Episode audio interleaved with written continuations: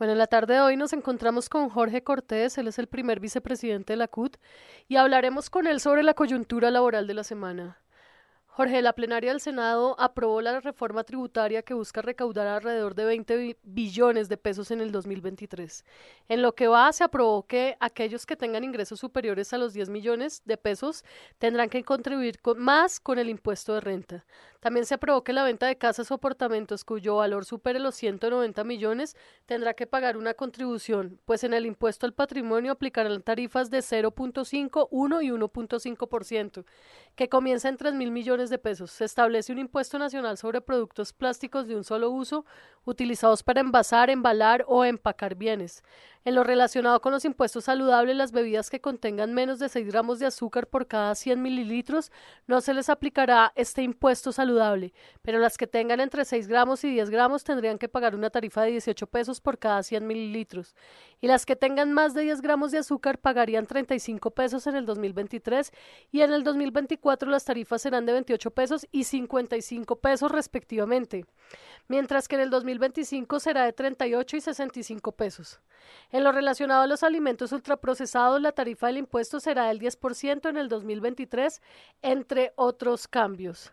Eh, ¿Qué opinión, Jorge Cortés, le merece a la CUT todas estas modificaciones para los colombianos? Nosotros eh, estamos de acuerdo con la reforma tributaria. Primero, porque no grava a los trabajadores de menores ingresos. Segundo, porque es una reforma tributaria progresiva en el sentido de que eh, quien tiene más paga más. Entonces, por ejemplo, quien tiene un patrimonio superior a 3 mil millones de pesos va a tener un impuesto mayor. Quien eh, tenga unos ingresos a más de 10 millones de pesos mensuales de salario, pues tendrá un impuesto. El precio del barril de petróleo, que se tenía una tasa para cuando valía 40 dólares el barril, y de ahí en adelante tenía la misma tasa, se modifica y entonces a partir de que el barril valga más, entonces si, hoy vale 100 dólares el barril, pues va a aumentar el impuesto sobre esos 60 dólares más que tiene el precio del barril. Eso lo vemos muy importante, porque eso permite que al país le ingrese más dinero. El tema de las zonas francas. En las zonas francas, las zonas francas se crearon con unas garantías y unos impuestos menores siempre y cuando exportaran. Pero ahora no, las zonas francas están eh, fundamentalmente siendo eh, unos, eh, unas zonas donde reciben exenciones, incluso hasta en tratamiento hacia los derechos de los trabajadores con unas exenciones, y no exportan. Entonces, si la zona franca no exporta, le aumentan el impuesto. Si exporta, el impuesto se mantiene a lo que venía. Entonces, eh, creemos que es justo que el que tiene más pague más. Por eso ah, estamos de acuerdo con la reforma tributaria. Jorge, como se ha venido hablando, el nuevo gobierno de Gustavo Petro busca que también se haga una reforma al sistema de salud. Esta dejaría por fuera las EPS y daría el control a los hospitales públicos. Bueno, muy importante lo que vienen desarrollando desde el gobierno nacional en relación con la salud en Colombia. Para nadie eh, es eh, oculto que la salud en Colombia es pésima, que las EPS se están llevando el dinero y no se lo retornan a las eh, instituciones prestadoras de servicio como los hospitales, como las clínicas, como en general las, eh, las empresas que lo prestan. Es claro también que hay unos déficits enormes, 23 billones de pesos que se han perdido en manos de las EPS y que, eh, digamos, hay 900 hospitales cerrados porque no les llega el dinero hay trabajadores de la salud a quienes se les adeuda hasta más de 12 meses de salario y las EPS lo que hacen es coger el dinero y volverlo fiesta. Por esa razón, la propuesta del gobierno nacional de acabar las EPS y enviar el dinero directamente a las entidades que prestan el servicio, como son los hospitales, eh, puestos de salud, que ahora le llaman hospitales de primer nivel, de segundo nivel, etcétera, pues es muy importante esa propuesta y daría la posibilidad de generar nuevamente un sistema de salud eh, que garantice la salud a los colombianos.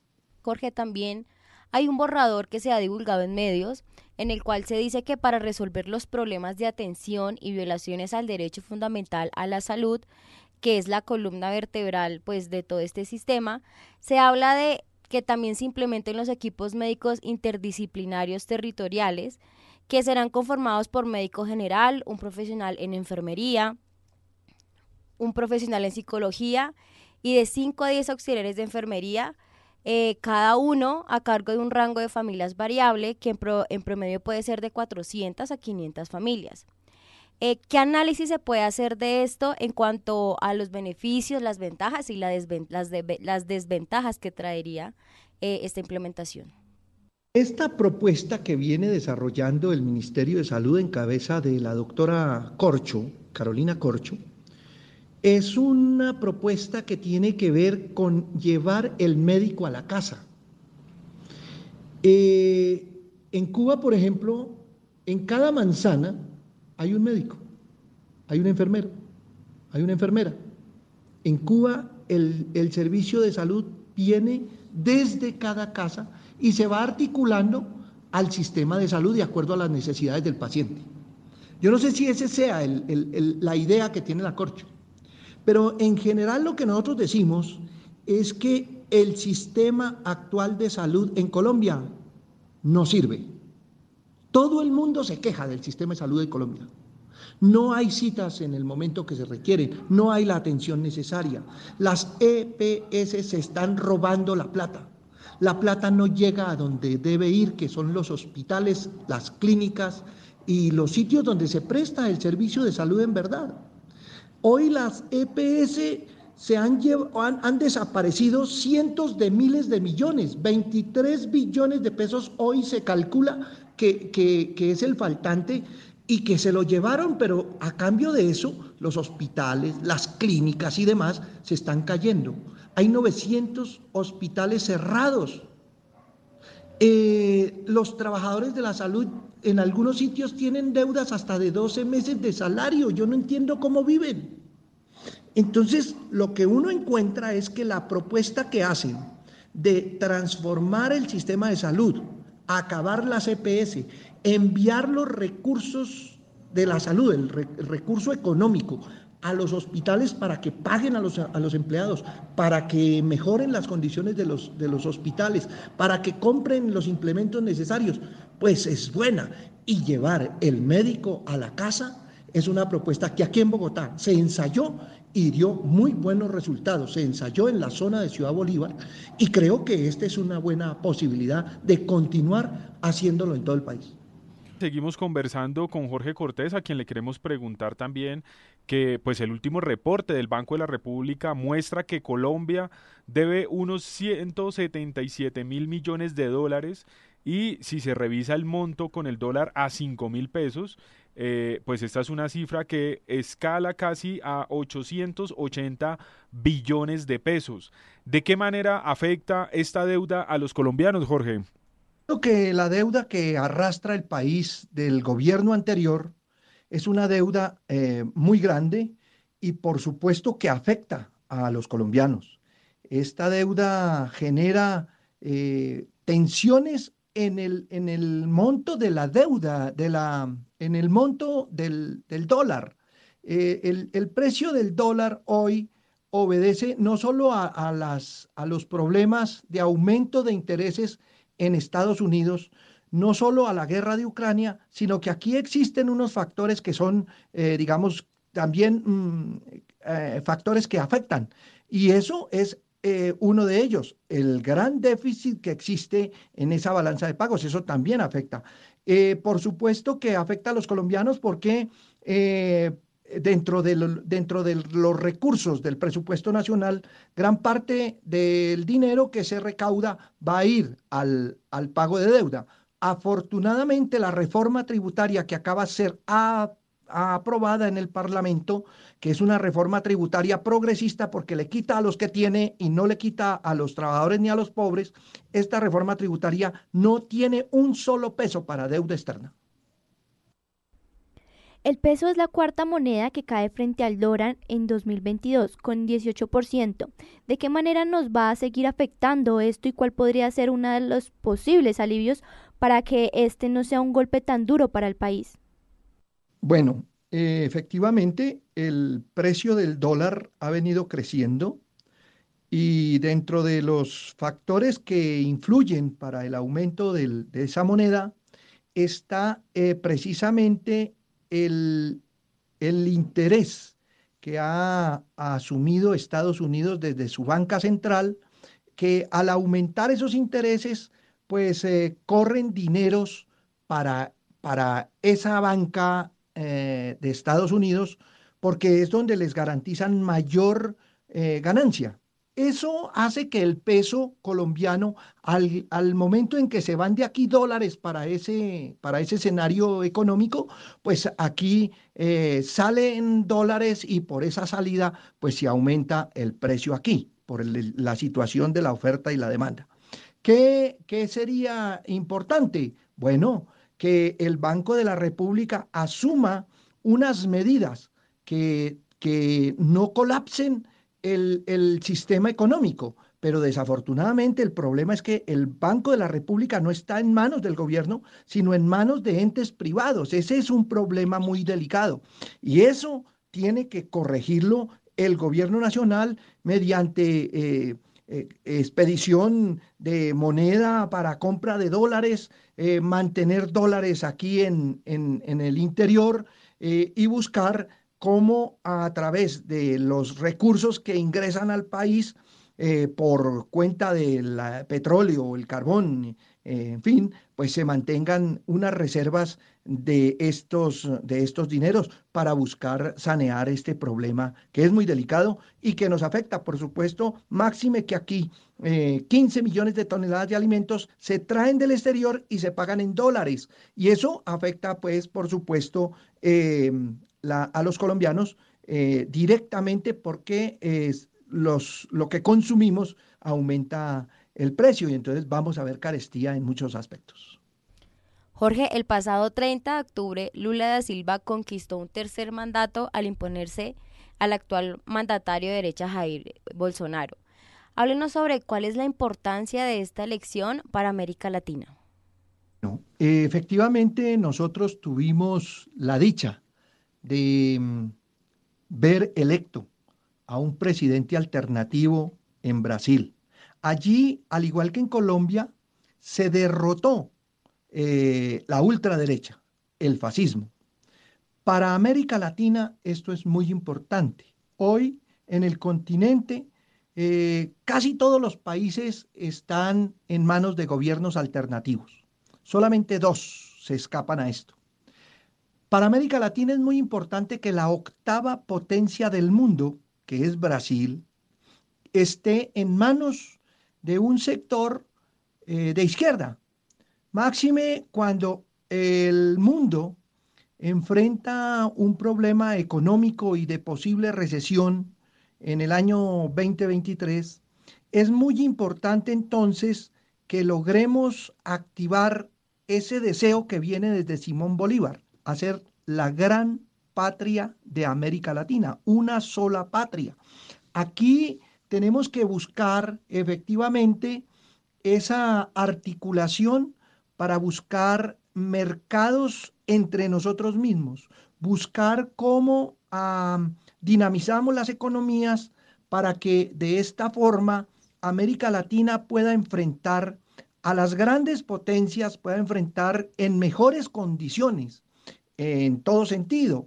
Eh, a, Estados Unidos, el gran, el gran poderoso que hoy es, a la China, a la misma Rusia, y, poder con un gran bloque económico latinoamericano eh, crear una cosa similar a lo que es la Unión Europea y buscar por este medio mejorar eh, exportaciones, mejorar la producción interna y que sea eh, circulante en, el continente.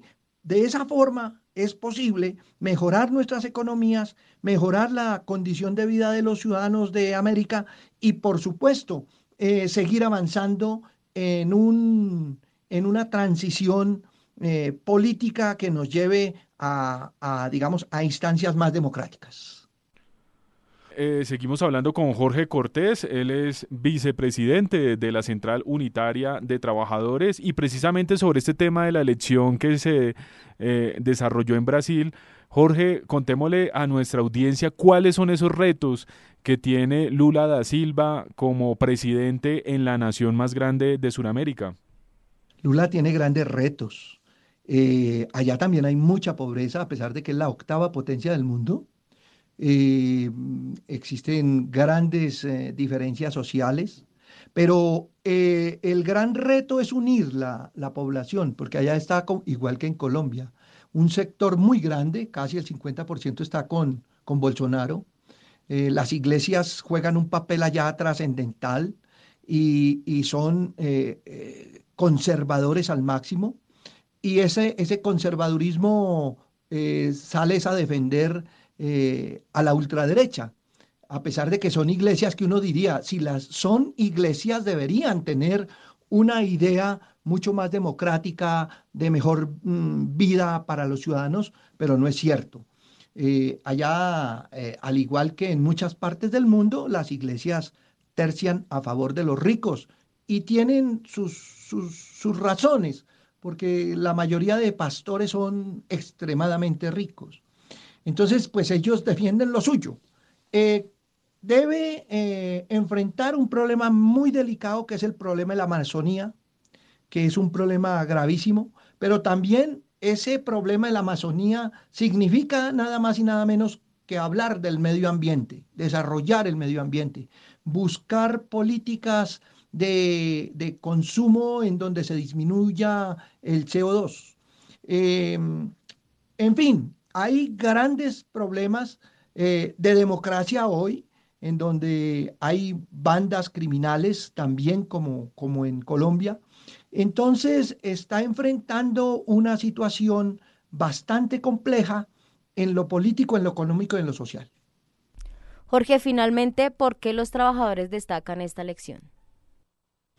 Eh, al igual que en Colombia, apoyamos los trabajadores la elección de los sectores alternativos porque las propuestas que se hacen desde, ese, desde esa óptica eh, implican eh, buscar mejores condiciones sociales, mejores condiciones de empleo, mejores condiciones económicas, eh, busca que la distribución de la riqueza sea más equitativa, busca que los ricos paguen más impuestos que no pagan. allá tenemos, allá en, en Brasil, hasta cuando Lula fue elegido por primera vez, se abolió el esclavismo. Imagínese usted, estamos hablando del siglo XXI. En, en Brasil, en las grandes fincas, en los grandes eh, em, latifundios, allá existían esclavos y eso los acabó Lula. Entonces, eh, ahí, hay un, ahí hay un problema muy complejo y, y creemos que Lula encarna esa posición democrática que queremos los sectores alternativos que se desarrolle en el mundo y América Latina la, necesita con urgencia. Es que si uno conoce cómo es el, la relación trabajo, trabajo entre trabajo mm, en Europa es una relación totalmente distinta a la que existe en Colombia. Allá tienen unas condiciones mucho más, mucho más garantistas, más respetuosas, unos mejores niveles de vida, unas condiciones sociales totalmente distintas. Pero aquí eh, son terriblemente gravosas. Entonces, eso es lo que hace que los trabajadores le apuntemos y le juguemos a un gobierno alternativo, porque en América Latina los gobiernos alternativos se caracterizan es precisamente por buscar eh, paliar o acabar esas grandes brechas sociales que existen. Jorge, cambiando de tema, Germán Gómez, perteneciente al Partido Comunes, lanzó un proyecto en el cual, eh, en el Congreso de la República, en el cual busca ampliar el periodo de vacaciones para los trabajadores. ¿Cómo esto ayudaría a mejorar el rendimiento de los los trabajadores y trabajadoras en Colombia? Eh, bueno, ese es un proyecto de ley que vemos con, con buenos ojos, por cuanto que eh, dentro de los países que más explotan a los trabajadores es Colombia, en unas condiciones muy, muy duras. Entonces, pues al, ofrecerle eh, unas posibilidades de mayor descanso, pues los trabajadores van a generar un trabajo mucho más eficiente, mucho más positivo que le va a generar mayores ganancias, mayores productividad a las empresas.